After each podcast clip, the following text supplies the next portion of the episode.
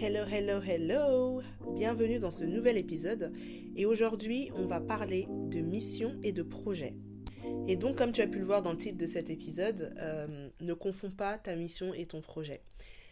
Alors, ça c'est vraiment euh, ma vision des choses. Moi ce que je pense c'est que quand tu as un projet, alors par projet ça peut être un business, euh, donc on va dire quand tu as un business, c'est un outil qui te permet d'accomplir ta mission. Ça veut dire que ton business fait partie de ta mission. Et voilà comment je pourrais euh, l'illustrer. Ta mission, ça va être euh, un peu comme on dirait les anglo-saxons, a life goal. C'est-à-dire que c'est ton battement de cœur, c'est quelque chose qui, te drive et quelque chose qui ne dépend pas tellement des circonstances ou des modes. Par exemple, admettons que ta mission, c'est euh, sublimer la femme ok? Toi, ton truc, parce que peut-être par rapport à ce que tu as vécu, par rapport à ton expérience personnelle, euh, tu te rends compte qu'il y a beaucoup de femmes qui, euh, qui se dévalorisent, qui ne sont pas, qui n'ont pas confiance en elles, etc., etc. Et toi, tu as vraiment envie d'aider les femmes justement à reprendre confiance et à se sublimer. Ok?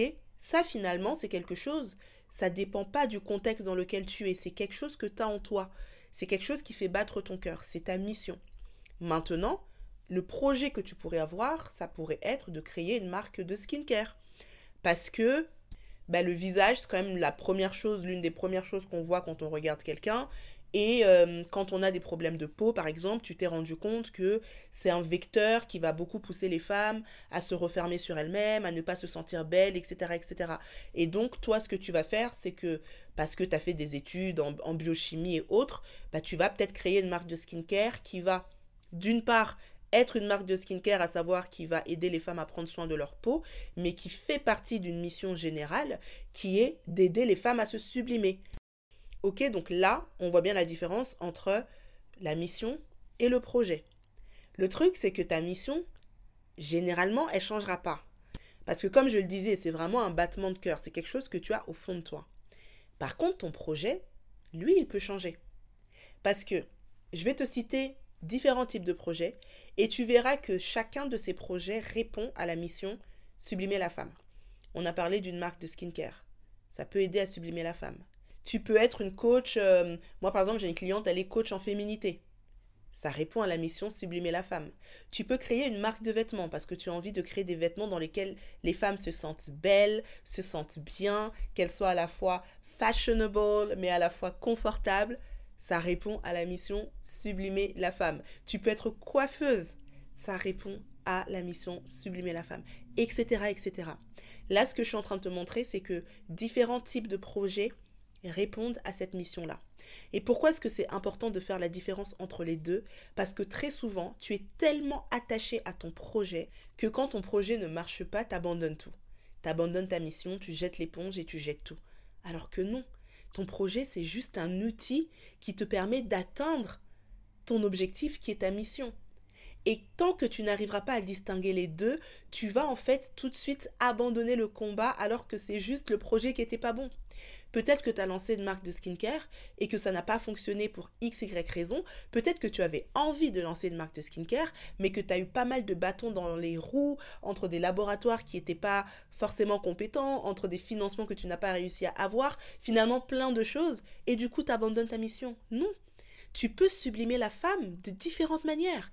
Et si aujourd'hui c'est pas une marque de vêtements ou c'est pas une marque de skincare, si aujourd'hui euh, le business que tu as lancé n'a pas fonctionné, ce sera peut-être via le make-up.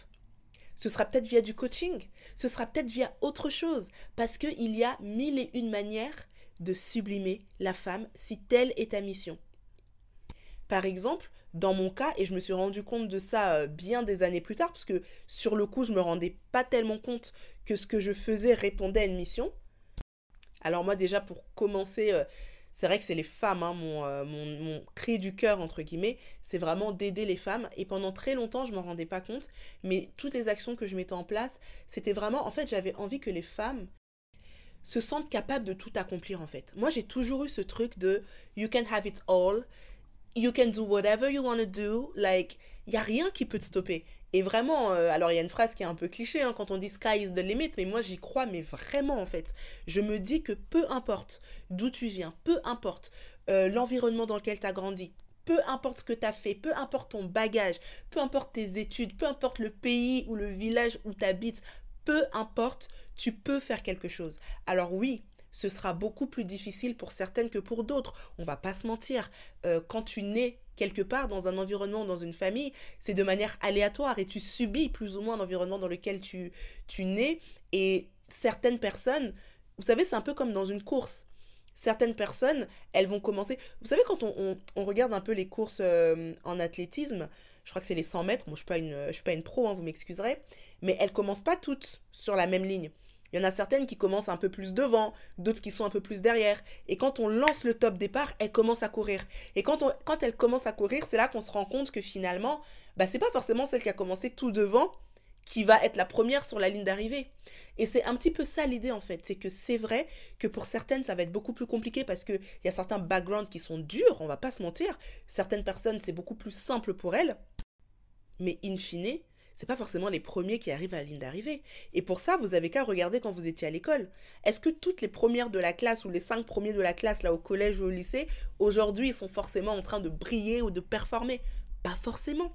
Et vous verrez qu'il y a certaines personnes sur qui on n'aurait pas mis un centime au lycée et aujourd'hui ils sont chefs d'entreprise et euh, ils vivent la vie d'Aloca.